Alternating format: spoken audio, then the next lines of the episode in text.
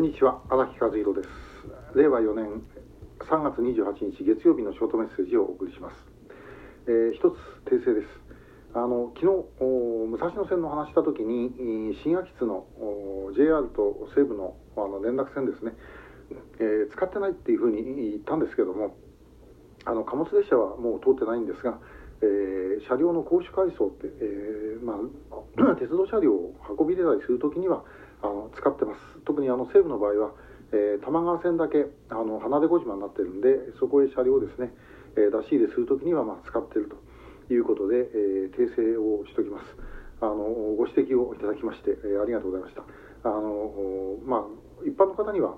ある意味どうでもいい話えー、ですね。あの肩着の皆さんには。ですけども、まあ、あの私だからすると、えー、結構重要な問題です。えー、さて 今日お話しするのはあの車両の公主改装とは全く関係ない、えー、国境線の話です、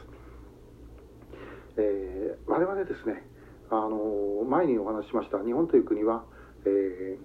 国土とそれからあの国土というか領土ですね、え、領土とそれからあの人種、え、宗教言語。こういうものがですね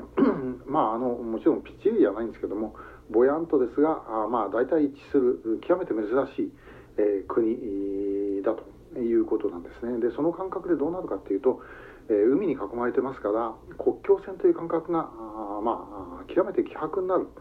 えー、昔はあのカラフトの北緯50度線ってありましたけども、まあ、これも今ありませんそれからあの今度はあのロシアによるウクライナ侵攻でですね改めてあ国境線っていうのはこんなに簡単に破られるものなのかということを思いましたでも考えてみればですねあの国境線そんなにあの要塞作ってですね、えー、守るわけもいきませんしあの、まあ、その気になれば簡単に越えてこれるということなんだろうと思います。で、まあ、考えてみればヨーロッパなんてですねえー、80年ぐらい前はもう本当にですねあの国境線が行ったり来たり、えー、してたわけでありましてでもうそれが当たり前になってるんですねそのそれ以前も含めてもうずっとヨーロッパの歴史ってこう国境線が変わってくる、まあ、中国の歴史も、まあ、それに近いものがあります。えー、ですから そういう意味では、まあ、我々がちょっと特殊なんだということは思っといた方がいいだろうと。で、えーまあ、日本の場合はあ海ですからもう国境に線はないで、えー、確か海が障害になってあの大部隊を上陸させるっていうことになるとこれはなかなかそう簡単にはいきません、えー、兆候だってすぐに分かってしまうしあの対応はしやすいんですけどもその代わりあの細かいのが入ってくると,、えー、ということになるとですね、えー、もうこれは今度はほとんど防げないということなんですね。えー、それはやっぱりちょっと我々考えて注意しておく必要がある、まあ、これを止めさせるためにはあの入ってきたらばもうただで置かないというもう専守防衛ではない姿勢がどうしても必要だということではあると思います。で、えー、まあ、結局ですね この国境線って第二次世界大戦以降、まあ、一応大体大雑把に確定し、まあ、その後あのアジアあるいはアフリカでですねえー、国々が独立をしていってで、まあ、あのさらに確定していった。でこれを、まあ、あのロシアは現状変更しようとしているということで国連が あのをはじめとして、まあ、各国が非難をしているわけですけれども、えー、考えてみたらこういうその国境線の問題とかですね国と国の力関係の問題って、まあ、要はあのヤクザの 縄張り争いえー、みたいなもんだったんだろうと思います。で今でもおそらくそうなんでしょう。でただし、あの、もう一度ヤクザの縄張り争いが決着をしてで、その後はまあ小競り合いぐらい、えー、だったとだからまあ2つの大きな組の親分がですね、えー、両方とも取り仕切って、えー、まあそのそれを一応大体固めていったとでそれがまあ冷戦の崩壊で、えまあ、また大きく変化をし始めたんですけども、まあ、全体の 枠組みはそれほど変わらなかったと。でところが、まあ、それがあの今回のロシアの、えー、ウクライナ侵攻でですね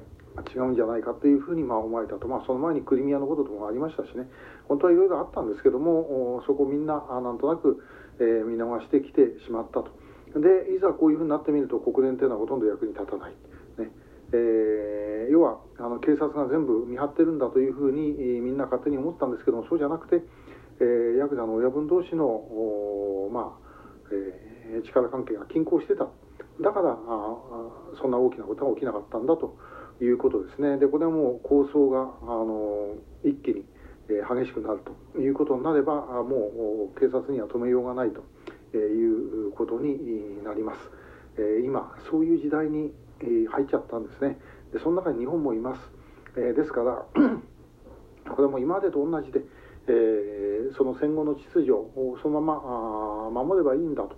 えいうようなことではですね乗り切っていけないだろうなと思います。我々自身の考え方でやっていかなければいけないと。でそれはですね もうあの国があのその親日国家だ、えー、こっちの国が反日国家だなんていう言い方しないで、えー、日本が一体どうすべきかってこれが一番大事です。でそういうふうな中で、えー、一体何をしていくべきなのかと。え、どこのどういう勢力を身に、え、あのえー、味方につけていくべきなのかあるいはどことが敵なのかと、まあ、しかもその敵の中にも味方もいますし味方の中にも敵いますから、えー、もうそれはですね本当にあの簡単に割り切れません。あの、まあ、青戸と言ったように割り切れないんです。もう割り切れない中でどういうふうに判断をしていくかと。まあでもその割り切れないんですけども決断をする人間は最後はやっぱりそれで、えー、もう判断をするしかない。えー、ということですね。もうそういうことが迫られる時になってきたと、えー、片方のあのヤクザの親分にだけくっついてればもう大丈夫だなんていうようなそういう時代ではない、えー、ということだろうと思います、えこれからこそ本当に私たちの進化が試される時じゃないかなというふうに思う次第です。今日もありがとうございました。